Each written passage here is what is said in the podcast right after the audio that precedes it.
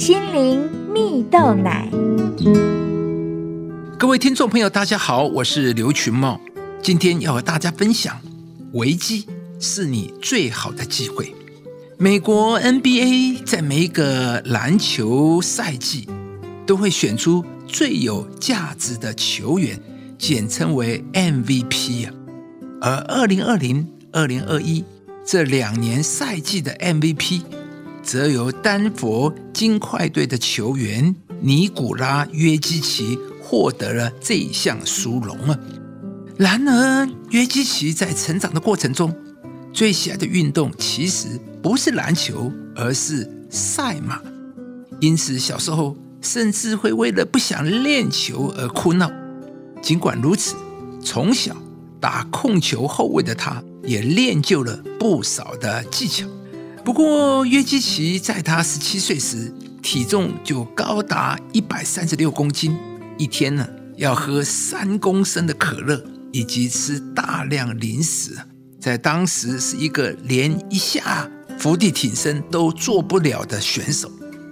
二零一四年在 NBA 选秀大会上，许多球探也都认为他过胖的身材以及缓慢的移动速度会是一大隐忧啊。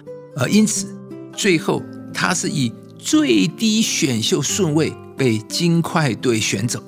而在前往 NBA 之前，约基奇选择先在欧洲打拼一年，把握每次可以上场的机会，还曾拿下了联赛 MVP。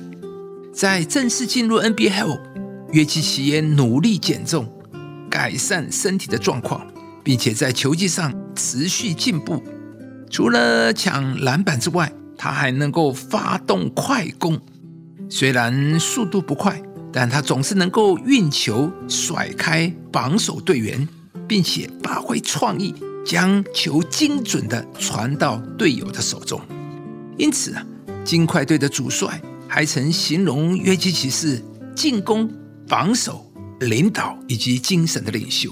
他说啊，我们之所以能够渡过难关，都是因为他的表现出色，以及他有让周遭的人变得更好的能力。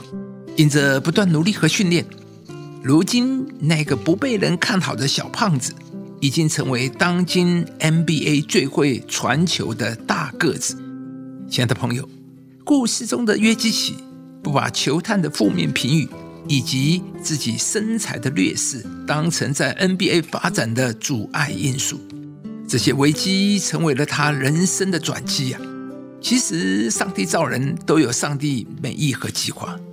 在圣经里，大卫正是这样子的典型人物。危机成了他脱颖而出的机会。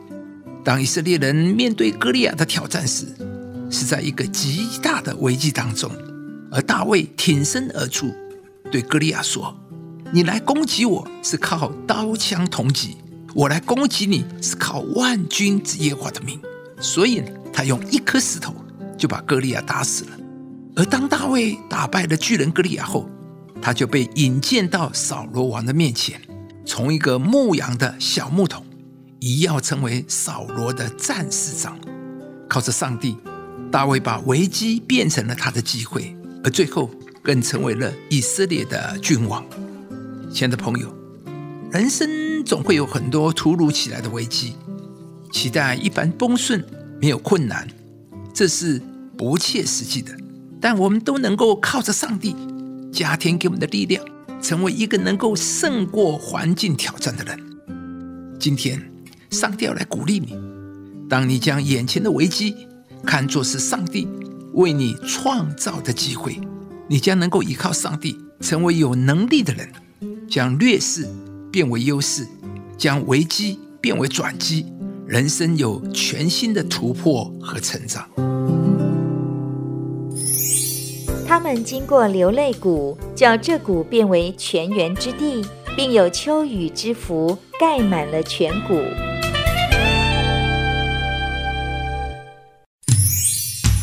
以上节目由中广流行网罗娟、大伟主持的《早安 EZ 购》直播，适林林良堂祝福您有美好丰盛的生命。